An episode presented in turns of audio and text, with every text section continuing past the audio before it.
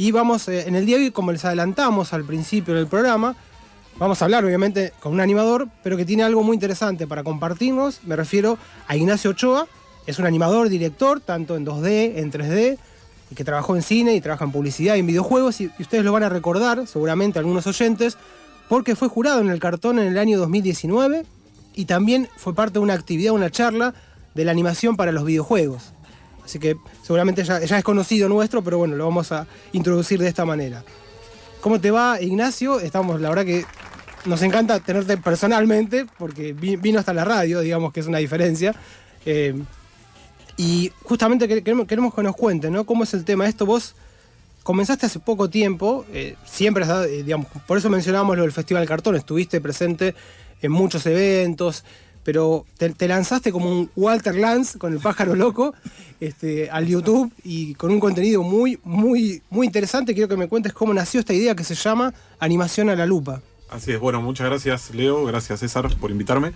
Eh, y Animación a la Lupa, que, que es como si fuera una especie de, de podcast de YouTube o programita, digamos, nace medio de casualidad porque veo eh, los nominados, los cortos nominados a los Oscar. Eh, veo cuáles eran las nominaciones. Yo había visto esos cortos en internet. eh, y digo, es interesante lo tan diferente que es uno de otro, ¿no? Tengo que hacer un análisis de esto y compartirlo. Entonces, grabé un video que al principio lo iba a tirar ahí en las historias de Instagram o algo así. Pero cuando vi la longitud que tenía, que yo digo, ah, vamos a ponerlo en YouTube. Y vamos a ponerle un nombre. Y qué sé yo, y dije, animación a la lupa, porque es un análisis de, de estas cuestiones. Y ahí salió el primer video. Y esto, o sea, repercutió en, en los amigos, ¿no? El ambiente. de Eh, los colegas, más que nada Claro, animadores, me imagino. Claro, los colegas animadores. Y dije, che, tuvo buena visualización. Y también, como, como decía, cortos nominados al Oscar, tuvo un montón de visualizaciones de gente que la encontró Te tocó ahí el de momento casualidad. justo, ¿no? Digamos, claro. Y dije, bueno, vamos a hacer un- una especie de programa eh, que también eh, motive a la gente a, a, curiosear en lo que es la animación, ¿no? Por eso no, no doy todo tan servido. Y a la vez, otra cosa que sumó es que yo hace eh, unos cuantos años, eh, sí, 10 años más o menos, falleció Luis Cedrés, que era un, animador, que era amigo mío, de, de dos generaciones más adelante o tres. Y heredé de, alguna forma su, toda su biblioteca y su material de animación, ¿no? Porque la familia no sabía qué hacer con eso, bueno, me lo ofrecieron.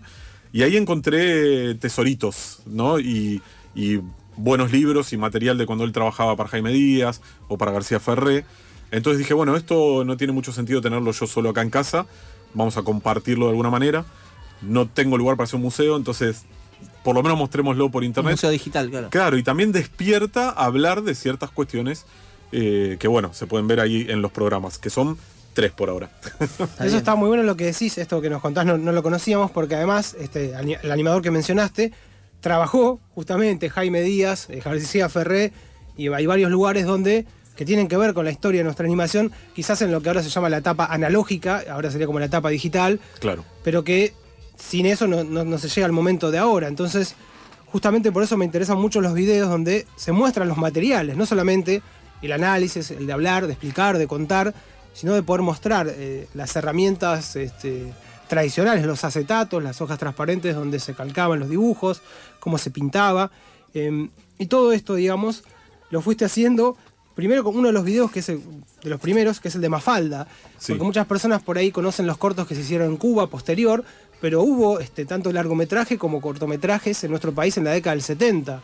Claro, claro. Y eso, eso por ejemplo, fue una, una cosa que me sorprendió revisando ahí material y hojas de Luis, encontrar eh, acetato, ¿no? Yo hace 25 años van a ser que trabajo en animación, pero nunca trabajé en un estudio, no llegué a trabajar en un estudio donde se pintara en acetato. Ya enganché eh, la era digital, por decir, ¿no? De coloreado de, de lo que sería el ink and paint, ¿no? Del calcado y el pintado. Eh, sin embargo, en, en Argentina sí se hizo Manuelita para esa época, que se pintó.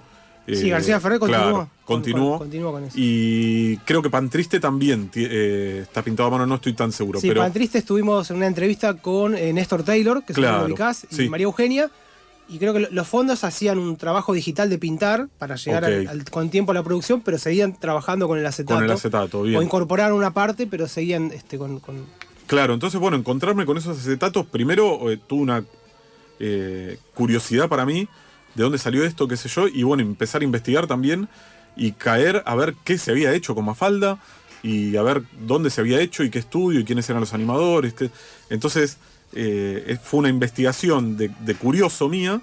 eh, surgida de, de que aparezca un, un acetato de Manolito y Mafalda, que la- los acetatos que tengo, curiosamente no, los, no encontré esos fotogramas mirando la serie. O sea que es algo como inédito casi, digamos. Sí, y probablemente sea un- una toma que no se usó eh, o que quedó fuera del corte, ¿no? Y O que quedó en el medio de un corto que por ahí no se terminó. también. Es bastante común, pero no- digamos el público nunca se entera de eso, pero Claro. suele suceder. Y yo no lo pude descubrir todavía, pero sí que los acetatos son originales, obviamente. De hecho, como mencionás Mafalda, recuerdo que es una conocida del cartón, Silvia Nani, una animadora Sí. argentina, trabajó, creo, su primer trabajo como animadora fue dentro de esa serie de Mafalda. O sea Claro. que es fundamental en nuestra historia de la animación justamente eh, el tema de Mafalda.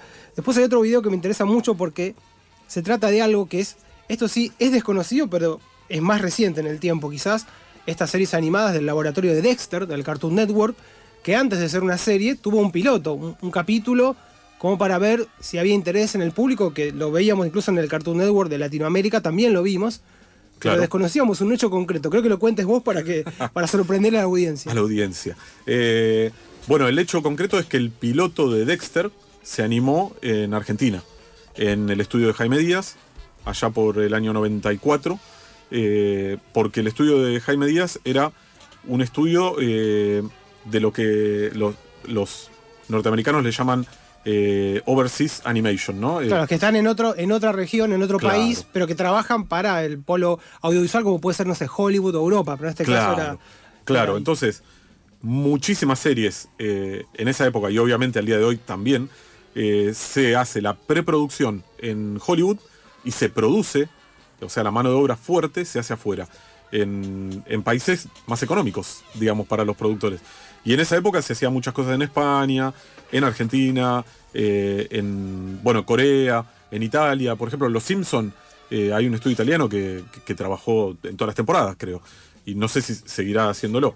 Entonces, Jaime Díaz, como era amigo de William Hanna y Joseph Barbera, eh, él había trabajado muchos años en Estados Unidos, se vino para acá, se puso su estudio y recibía eh, producciones de ellos para, para ser realizadas acá. Lo de Dexter, eh, como bien digo en el video, nadie sabía que Dexter iba a ser un suceso. Era un piloto, era una animación. Che, mandaron de Hanna Barbera una cosita para hacer de un nene, uh, a ver. Y los animadores dibujaban y cada hoy se llevaban el laburo a la casa y volvían y entregaban. Y, se hizo, listo. Se mandó, se mandaron las carpetas, las hojas de papel, Federal Express a Hollywood. eh, y ya, nunca se supo nada más. Al año sale en Cartoon Network y después creo que al uno o dos años más, creo que en el 96-97, ya era un éxito total y tuvo su propia serie. De la serie no se hizo nada acá. Pero sí el capítulo piloto, que bueno, es uno de los capítulos que aparecen en una del- de la serie. Sí, de hecho yo recuerdo, eh, porque lo pasaron en el Cartoon Network Latinoamérica, era como ese concurso, se llama, bueno, Sí. no me recuerdo el nombre en castellano. What pero, Cartoon. eh, What Cartoon Show. o sea, Qué un- historia tan maravillosa el show. Qué historia tan maravillosa. Muy bien, muy bien, Ignacio, lo sacaste igualito, porque era como una competencia. Entonces, se- eso, digamos, no sé cómo era en Latinoamérica, pero según los espectadores, digamos, podían votar. Y un tiempo después, entonces era una sorpresa para el público, ¿no? Por ahí, Claro. si vieron, yo me acuerdo porque con mis hermanas habíamos visto el corto de Dexter y no podíamos creer el furor que era. Este, no lo miraba nadie este corto, lo veíamos muchas veces, el mismo público, y hoy este, tiene todos los productos imaginables posibles. Sí, y aparte que fue eh, el, el primer proyecto de Gendy Tartakovsky. Que, Que hoy eh, es un dios de la animación. En ese momento es era una sus celebridad. primeros pasos, digamos. Sí, sí, él tenía 24 años, creo, cuando dirigió Dexter. Eh, venía de estudiar en CalArts, tenía un poco de experiencia, creo que había dirigido un capítulo de Dos Perros Tontos. Sí, era, era de, ese, de ese equipo. Era- Claro, y bueno, ahí, ahí la invocaron con Dexter y bueno, después él hizo... Bueno, Hotel Transilvania es lo más conocido, pero también Pero Samurai además hay Jack, más en rol de director. Él generalmente es como hacía Hanna Barbera, como hacía Chuck Jones, un tipo que crea todo, digamos, es Claro. director, diseñador, guionista, trabaja con un equipo, pero es como el hombre que lleva adelante Este, y tiene su sello. Los tiene productos tienen su sello. Exactamente, tienen sello de autor. Tal cual. Eso mismo. Muy bien, lo que te quería preguntar es, porque me imagino, me estabas contando antes el tema de la repercusión de colegas, obviamente que es uno que, lo que primero uno piensa que le va a interesar, pero como en las redes, digamos, y más que nada lo que es YouTube, lo pueden ver en todo el mundo. Entonces, ¿encontraste comentarios de otros eh, países latinoamericanos o países de cualquier lugar que, que, tuvieron una repercusión, que encontraron algo diferente? Porque en YouTube hay muy poco de esto, ¿no? Hay, eh, hay mucho contenido de animación, pero no sobre los materiales con los que se trabajaban y este, lo que vos contás, descubrir dónde se hizo un piloto. Eh, sí, o sea, lo, los programas tienen 400 vistas, ¿no? no es que tienen billones y millones.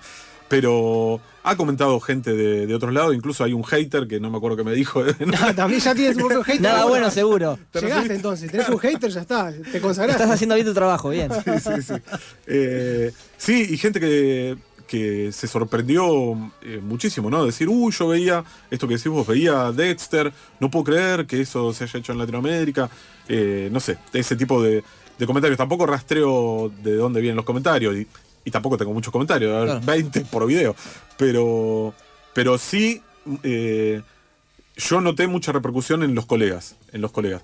Y para mí el público al que apunto es, por un lado, los colegas, pero más que nada los jóvenes que están entrando al mundo de la animación o que entraron al mundo de la animación hace 10 años y que por ahí no tienen ni idea de lo que es Dexter, porque por ahí nunca lo vieron. Uh -huh.